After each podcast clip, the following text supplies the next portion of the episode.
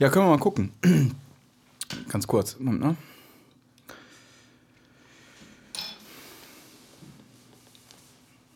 Aber was ich schon immer an diesem Laden hier mochte, ist, dass man alles hört, was in der Umgebung passiert. Ich mag das. Ich finde, es ist so steril, aber trotzdem hört man irgendwie so.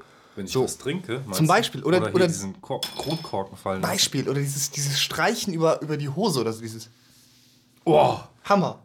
Das ist so schön. Ich mochte das schon damals immer, wenn du streichst du mir nochmal über die Hose?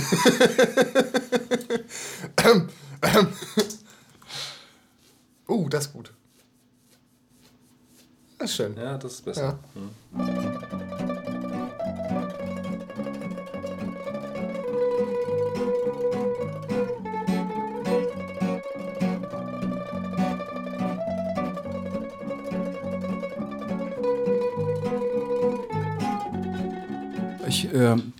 genau, ich habe was für euch. Und zwar, ganz kurz mal gucken, kurz mal nachschauen.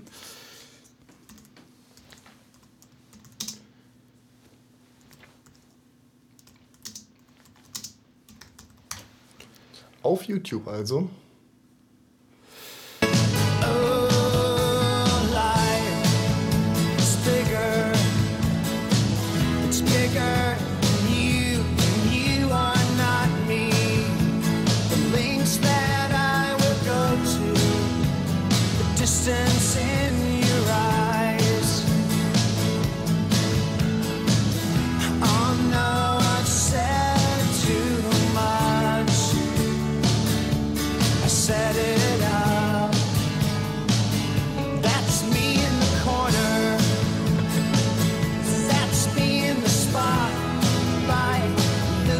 Die Idee ist klar.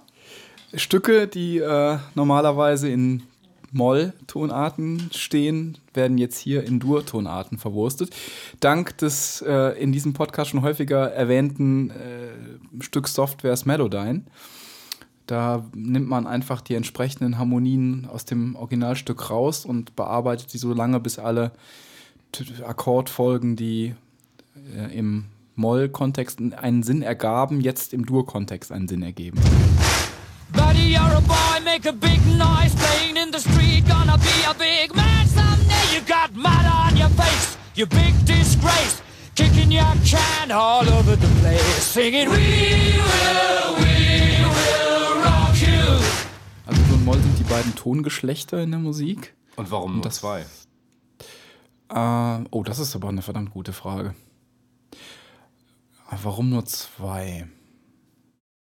Also, also ursprünglich waren es nicht nur zwei. Also die, diese Dur-Moll-Tonalität kommt erst in der Phase der Wiener Klassik eigentlich richtig deutlich zum Einsatz. Und in der Polyphonmusik, also in alles der Musik, die wir davor, vor der Wiener Klassik finden, kennen, Bach und auch alles, also bis, bis hin zur Gregorianik, die ja eher einstimmig gestaltet war, gibt es halt die sogenannten Kirchentonarten. Und das ist dann, sind verschiedene Schattierungen von Dur- und Molltonarten, so wie wir heute sagen würden.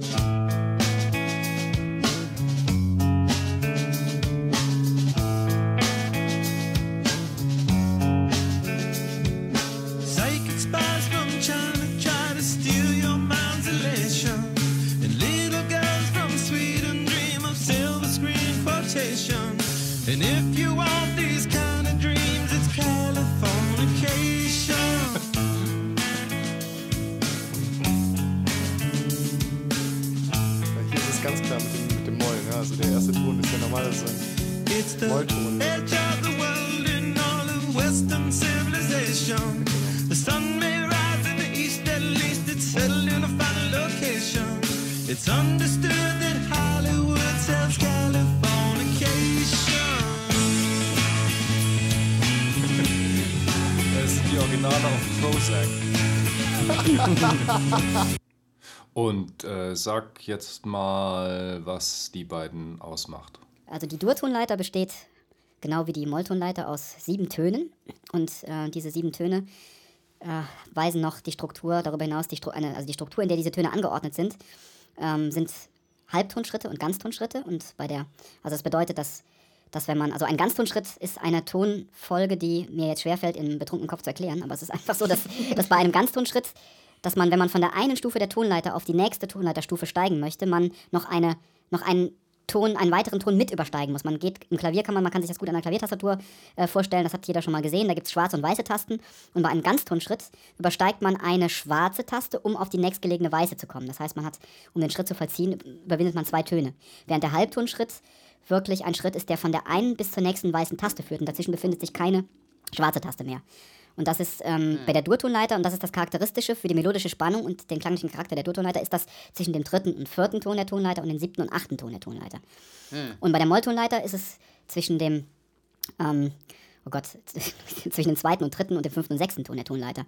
Und das, das können durchaus die gleichen Töne sein, die in den beiden Tonleitern vorkommen. Allein diese Verschiebung der Halbton- und Ganztonschritte macht die melodische Spannung und den Verlauf der Tonleiter, ändert die melodische Spannung und den Verlauf der Tonleiter der, der Gestalt, dass wir es komplett anders klingend empfinden. Das, äh, das ist der Unterschied zwischen Dur und Moll. Und also der klangliche oder der funktionelle Unterschied zwischen Dur und Moll, ähm, der ist einfach, dass man sagt, die Durtonleiter klingt, und da gibt es mit Sicherheit unterschiedliche Empfindungen, unterschiedliche Beschreibungen, die möglich sind, aber festlich, hell, fröhlich. Ähm, Und Moll klingt eher getragen, traurig, milde, dunkel. Das sind so die beiden Klangwelten, die man sich da begeben kann. Äh,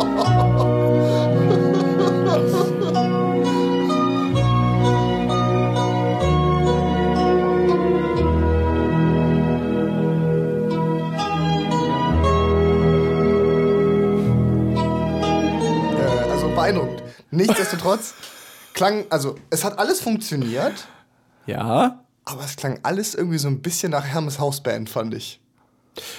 Ja, also ich. äh, Die Klangqualität leidet natürlich, wenn man mit diesem mit dieser Software zu Werke geht. Dann klingt das alles nicht mehr so kraftvoll, ein bisschen Ja, man, verschwommen. Man, man degradiert auch die Klangqualität damit. man, man Das- merkt ja auch dieses, dieses Hochpitching irgendwie. Das, Genau, fällt das ja schon auf. man, man, Aber man könnte es im Prinzip neu schreiben und neu aufnehmen. ja. Ja, ja, das, das könnte man schon. Aber der, der Witz oder das, was es jetzt so charmant macht, finde ich, ist auch, dass die Phrasierungen und Betonungen ähm, und die Instrumentierung natürlich absolut identisch zu dem sind, was wir kennen. Also wenn Sting in Dur seinen Englishman singt, dann macht er das natürlich mit genau den gleichen kleinen Schlenkern am Ende seiner Phrasen, weil es halt eben klar die gleichen Phrasen sind. Ne? Würde das nochmal neu einsingen, dann würden wir es irgendwie auch merken, weil wir ein Stück haben wir hunderttausend Mal gehört und dann kennen wir auch die ganzen Kleinigkeiten, die, die wir Und die unterbewusst bleiben erhalten. die bleiben natürlich, ja, es ist ja, es ist ja die gleiche Performance. Es ist, es ist- ja das Stück. Es ist ja eine Bearbeitung des uns bekannten Stückes. Du hast ja, du, du schiebst zwar einige Töne, du veränderst einige wichtige Töne, die dafür sorgen, dass eine aus einer Melodie, du, äh, aus einer Dur-Melodie Moll wird oder umgedreht. Die verschiebst du. Andere lässt du dann auch wieder. Die kannst du bleiben lassen, Genau. weil die noch passen. Also einzelne Töne werden verschoben, das Genau. heißt, die Strukturen sind dann doch an, andere, weil du. Also es ist nicht so, dass du die, die Struktur gleich lässt und das nur anders einfärbst. Also was vorher in Rot gemalt war, ist jetzt. Nein, wie anders. Ähm,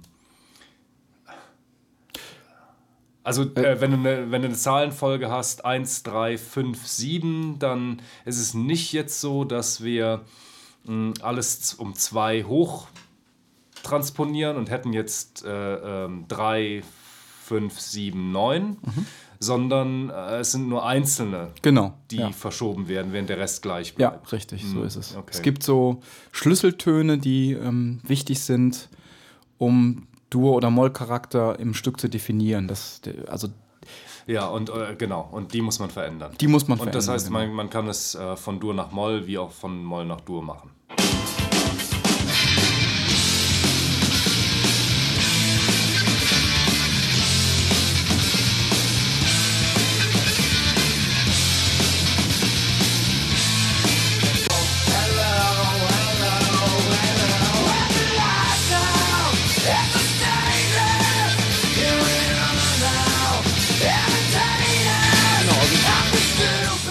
Richtig, genau. Ich habe ja eben davon nach gesprochen, dass das, was Dur zu Dur macht, ist halt eben diese Struktur der siebentönigen Genau, Tonleitern okay. mit den Halbtonschritten zwischen der drei, dritten und vierten und der siebten und achten Stufe. das musste Das muss man erzeugen. Das muss man erzeugen, um, um ein Stück aus Moll zu Dur zu machen. Und wenn man es von Dur nach Moll machen möchte, dann muss man die Halbtönigkeit verschieben von 3, 4 zu 2 nach 3 und 5 und 6 statt 7 und 8. Haben das Komponisten schon mal selbst ausgenutzt?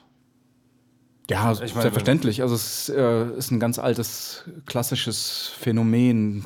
Findest du, findet man in Beethoven Klaviersonaten wieder, wo Melodien plötzlich in Moll auftauchen, die vorher in, Dur eingeführt Findest du auch früher natürlich. Okay. jetzt, das, äh, Weil als, als äh, Nicht-Kenner äh, sieht man immer nur so und so in so und so Moll Ja, stimmt. als, als, als Name des Stücks. Mhm. Und da, das liegt dann liegt einem nahe, dass sie dann auch komplett immer nur in Moll durchgeführt werden, gespielt werden. Also de, die, dieser Name, der dann im Titel zu finden ist, dieses Stück sowieso in Moll, das bezieht sich auf dann auf die, auf die Grundtonart des Stückes. Das ist das im Prinzip das Ausgangsmaterial. Das Stück startet dann mit seinem wichtigsten Bestand, wenn es zum Beispiel eine Sinfonie ist, dann, dann ist wahrscheinlich der erste Satz, ist der, der Satz, der Kopfsatz, der Sonatenhauptsatz wird er ja auch genannt, ist dann der, der erste Satz, der in dieser Tonart beginnt und auch sehr wahrscheinlich wieder dort endet. Ja. Das ist so ein, das ist so das, das Fleisch des Stückes. Das heißt nicht, dass die anderen Sätze nicht in anderen Tonarten sein könnten. Das heißt auch Okay. nicht, dass es nicht zwischen, also ganz bestimmt geht es auch mitten in dem langen Sinfoniesatz, Hauptsatz, in dem ersten Satz dann auch mal in andere Tonarten, entlegene Tonarten. Aber das ist so das, das Grundmaterial, mit dem der Farbkasten, aus dem zunächst mal losgemalt wird, mit dem zunächst mal losgemalt wird.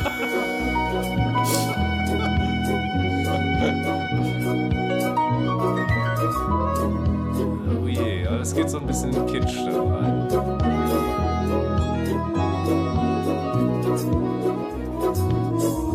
Don't drink coffee, I take tea, my dear.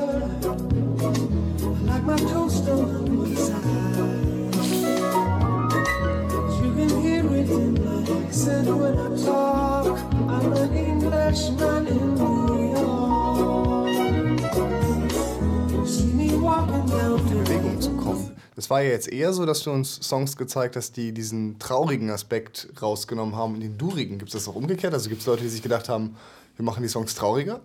ähm, also ich, ich habe jetzt hier zurückgegriffen auf, auf die Idee eines anderen Podcasts und äh, die wiederum haben dieses Projekt von einem Herrn namens Oleg Berg gefunden. Und der hat da glaube ich sogar ein Kickstarter-Projekt draus gemacht und äh, färbt Stücke in ihren Tonarten um. Das ist auch, ich, das ist auch nicht, es ist glaube ich ziemlich viel Arbeit, das zu machen, weil man muss, ich habe das eben so vereinfacht, man muss dann halt diese Analyse dann erstellen und muss dann halt auf eine relativ fein ziselierende Art und Weise dann mit den einzelnen Stimmen zu Werke gehen und verbringt dann schon wahrscheinlich Stunde um Stunde, um ein Stück wirklich gut klingend in Dur zu hast du nicht präsentieren. ein Computerprogramm erwähnt? Ja, das ist das, das, trotz dieses Computerprogramms. So, das ist okay, ein das Wunder, macht's dass es überhaupt geht. Ne? Also der, wovon wir ausgehen, ist ja, das ist ja nach wie vor, es ist ja, wenn, wenn, es, wenn man es nimmt zum Bearbeiten, ist es ja eine, eine Stereo-Audiosumme, ein, ein, ein, Ja, ja, okay. ein aggregiertes Audiosignal, in dem sich alle Frequenzen befinden und alles sich überlagert. Und das nachträglich rauszutrennen, ist immer noch State of the Art. Mhm, ist immer noch eine sehr moderne Technologie, das überhaupt jetzt so nachträglich bearbeiten zu können auf diese Art und Weise. Aber es ist eine Menge Handwerk. Und der, der wird da Stunde um Stunde für jedes Stück sitzen. Das ist wahrscheinlich schon eine Sisyphos-Arbeit. okay. Okay, gut. Also ich hätte jetzt gedacht, das wären drei Klicks und dann ist der Song hochgepitcht. Habe ich auch zuerst ja. gedacht. Also bei, bei einer Klaviersonate ist es, glaube ich, wirklich so. Das haben wir ja auch selber schon mal ausprobiert im Podcast. Wenn du halt einstimmiges Material hast oder Ah, ein ja, Soloinstrument ja. Hast, dann, ja. dann musst du nicht die unterschiedlichen äh, Instrumentenfrequenzen trennen. Die, die, über- ich meine, eine Klavierstimme und eine Gitarrenstimme sind bekanntermaßen auch überlagern sich im Frequenzspektrum ganz massiv. Die kannst du, wenn du da so eine Analyse-Software drüber laufen lässt und der versucht, die einzelnen Stimmen rauszurechnen, wirst du immer in der Klavierstimme auch Gitarrenanteile drin haben, weil die einfach so miteinander im gleichen Frequenzspektrum tanzen im Stück, dass das sich nicht trennen lässt. Und äh, bei einem, bei einem Soloinstrument, da hast du dann, da hat das Programm nur die Aufgabe, die Harmonien, also die einzelnen Töne der Akkorde und Verläufe auseinanderzuziehen. Das ist dann, da, da spielt die Frequenztrennung der Instrumente keine große Rolle mehr dann, und, weil du hast ja nur ein Instrument. Und dann ist es wirklich einfach. Dann kann man es wirklich aufspringen lassen, nimmt die Stereo-Audio-Wurst und macht die zu einem mehrstimmigen Gebilde und dann kannst du die auch gleich umrechnen. Das geht dann schon ganz einfach. Reach out, touch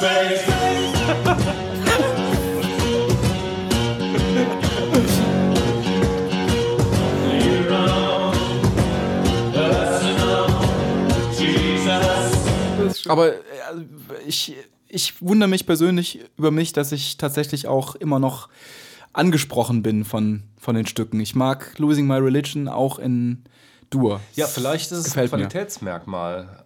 Also Stücke, bei denen es funktioniert, Ja, die sind einfach äh, so klasse, dass. aber lass uns, mal, so funktionieren, ja. lass uns mal Sweet Dreams hören. Da kann ich mir schlecht vorstellen, obwohl ich es ein hervorragendes Stück finde. Oh, aber ja, ja, Das, das das, ist- muss genau. Moll sein eigentlich. Ja, machen wir ja. das- oh, das.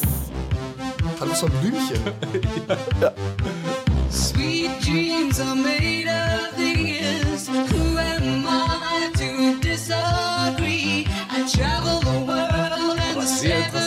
them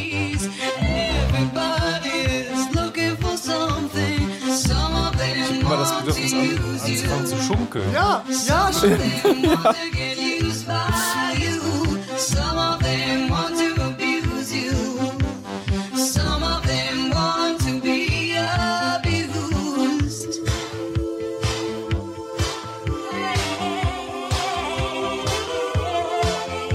Dann hören wir uns auch noch Nothing Else Matters an. Super.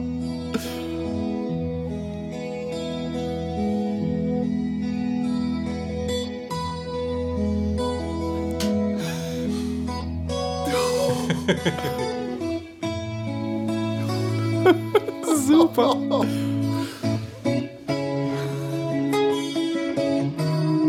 Da merkt man, dass er es sinnvoll gemacht hat, weil jetzt hat er trotzdem noch einen Molocker zum Beispiel drin gehabt. Ne? Den hat er nicht verändert jetzt. Hat nur, hat es irgendwie sinnvoll, hat es in sinnvollen Dur-Kontext gebracht. Nicht einfach alles nach äh, Dur gezogen, was Moll war. Ja. Das ist aber schon wirklich fast ein anderer Song.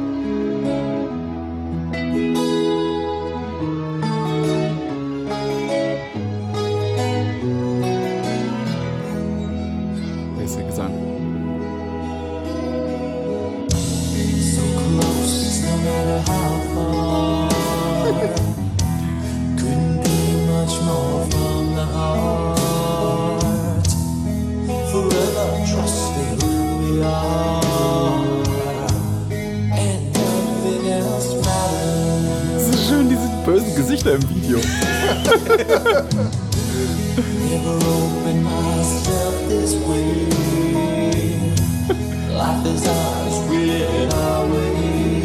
Das ist super, es klappt. Say. Muss ich klauen. Gehört oder irgendwie. Wie, du hast noch nie von Drunmollwald gehört? Nein! Nein, ich meinte, ich meinte dieses, dieses Musik auf, auf komplett auf Dur Hattest du nicht mal. Gitarrenunterricht bei mir? ja, wie? Ich meinte, ich meinte letztendlich dieses Hochpitchen von diesen Songs. Also Ja. Das war mir komplett neu. Das habe ich noch nie irgendwo gesehen. Das ist Sehr schön. Gut die Kurve gekriegt. Ja. Du und Moll war Ja, der sicherlich nein, bekannt. Ja, natürlich, Mensch. Klar, logisch.